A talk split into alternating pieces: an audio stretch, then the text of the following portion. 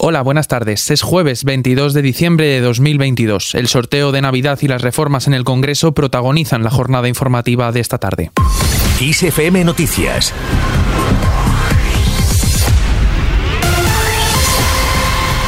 Cinco mil cuatrocientos noventa. ¡Cuatro millones!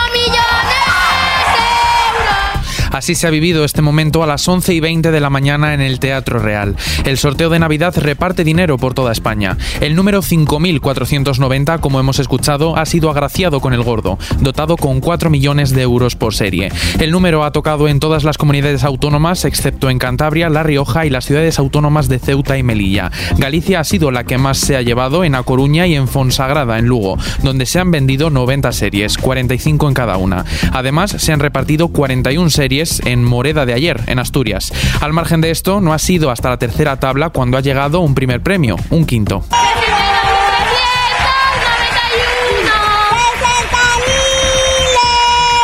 Detrás de este llegaban seguidos dos premios más repartidos por la misma pareja, el segundo premio. ¡4.074!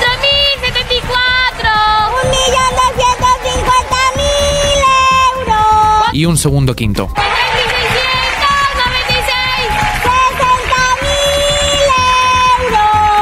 En la siguiente tabla, a las 11 y 20, ha sido cuando se ha cantado el gordo. Y aquí es donde entra en juego una de las anécdotas del día. Ha sido protagonizada por una mujer llamada Perla, que se encontraba en el Teatro Real como público del sorteo extraordinario de la Lotería de Navidad, ya que ha sido agraciada con el Gran Premio de la Navidad. La mujer, nacida en Perú y de nacionalidad española, ha enseñado emocionada al décimo mientras seguía sentada en las butacas entre los aplausos del resto de asistentes. Ha asegurado que compró la participación, la única con la número 5490, de las 95 que compró en Asturias. Y con la sexta tabla llegaban varios premios, entre ellos el tercer premio.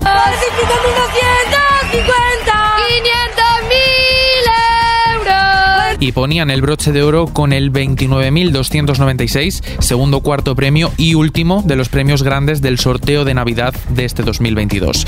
Cambiamos de asunto para centrarnos en otro de los aspectos más importantes de esta tarde. Se emitido 261, sí 140, no 118, abstenciones 3. Señorías, queda definitivamente aprobada por las Cortes Generales. El Senado aprueba la reforma que deroga la sedición. El Pleno del Senado ha aprobado este jueves de manera definitiva la proposición de ley impulsada por el PSOE y Unidas Podemos por las que se deroga el delito de sedición y se modifica el de malversación. Sin embargo, tal y como se acordó en el Tribunal Constitucional, no se tendrán en cuenta las enmiendas que buscaban reformar el sistema de elección y llegada de los candidatos que serán nombrados por el Consejo General del Poder Judicial.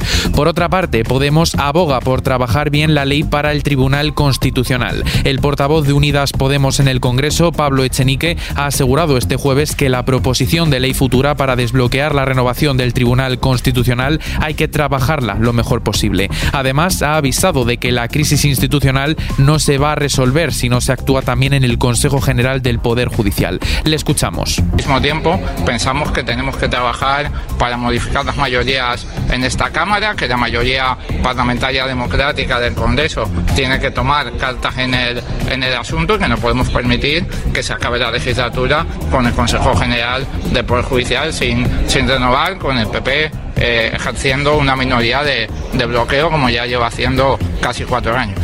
Y al margen de este asunto, Votación del dictamen del proyecto de ley para la igualdad real y efectiva de las personas trans y para la garantía de los derechos de las personas LGTBI.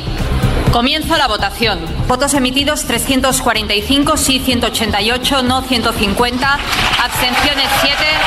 En consecuencia queda aprobado el dictamen. El Congreso aprueba la ley trans. La ha aprobado la mayoría del Pleno del Congreso este jueves. Se trata de un proyecto de ley que reconoce la autodeterminación de género y desarrolla una serie de medidas para garantizar los derechos de las personas LGTBI al que se han opuesto PP, Vox y Ciudadanos. Con 188 votos a favor, 150 en contra y 7 abstenciones, la futura ley llega así a la recta final de su tramitación parlamentaria. El texto que ahora pasa al Senado permite la rectificación de nombre y sexo en el registro civil desde los 14 años. Además, la diputada del PSOE, Carmen Calvo, afronta una posible sanción de 600 euros por haber roto la disciplina de voto con su abstención en la ley trans. Y como consecuencia de esto, celebraciones por la ley trans. Entidades LGTBI han celebrado la aprobación de la conocida como ley trans en el Congreso de los Diputados. Esto es todo un hito que vuelve a colocar a España entre los países a la cabeza de los derechos LGTBI. Lo han hecho a través de un comunicado en el que se recogieron las declaraciones de sus líderes. Y también luz verde en el Congreso a la ley de empleo. El Congreso de los Diputados ha aprobado una nueva ley de empleo. Esta ha contado con el voto favorable del PSOE, Unidas Podemos, Esquerra Republicana, Bildu, PNV, Coalición Canaria y Partido Demócrata Europeo de Cataluña. Sin embargo, PP, Ciudadanos y Junts se han abstenido y Vox ha votado en contra. La nueva norma transformará el actual servicio público de empleo estatal en una nueva agencia estatal de empleo, lo que prevé una mejor gestión y funcionamiento sin que suponga un cargo económico para el erario. Más cosas, el CIS prevé la mayoría de la izquierda. La macroencuesta sobre tendencias en voto autonómico publicada este jueves por el Centro de Investigaciones Sociológicas vaticina una mayoría clara de la izquierda en Aragón, Castilla-La Mancha, Navarra y La Rioja, más estrecha en la comunidad valenciana y Cantabria, empate en Madrid y solo triunfos apretados de la derecha en Murcia y Extremadura. Además, el PSOE obtendrá el 29,4% de los sufragios frente al 28,8% del Partido Popular.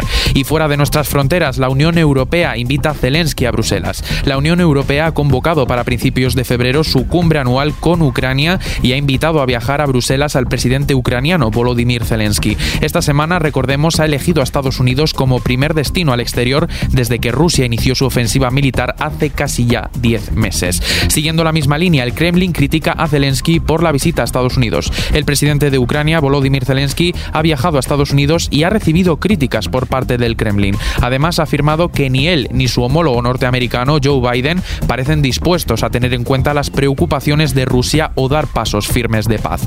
En lo que afecta a nuestros bolsillos, el precio de la luz baja. El precio medio de la electricidad en el mercado mayorista bajará mañana viernes un 60% al situarse en 21,12 euros el megavatio hora frente a los 52,87 euros de hoy. Se trata del precio más bajo desde el 9 de mayo de 2021, cuando fue, recordemos, de 10,53 euros. Sin salirnos del terreno económico, el número de hipotecas constituidas sobre viviendas en España ha alcanzado en octubre 41.022 operaciones, un 13,5% más en la tasa interanual y suma ya 20 meses consecutivos al alza, según los datos divulgados este jueves por el Instituto Nacional de Estadística. El importe medio de esos préstamos fue de 149.730 euros, un 8,4% más desde el mismo mes del año anterior.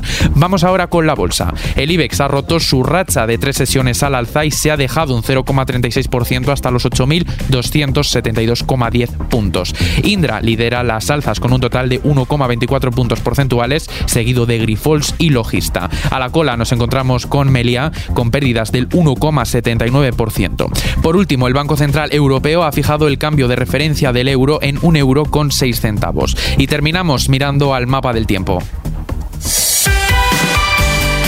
Cielos nubosos en Galicia, la meseta y Andalucía. Precipitaciones débiles en Galicia y también de forma más dispersa en los montes de León y el oeste de la cordillera cantábrica y del sistema central. Las temperaturas máximas subirán en el norte y el este de la península. Las mínimas, por su parte, tenderán a bajar en Pirineos y subiendo en el resto de la península.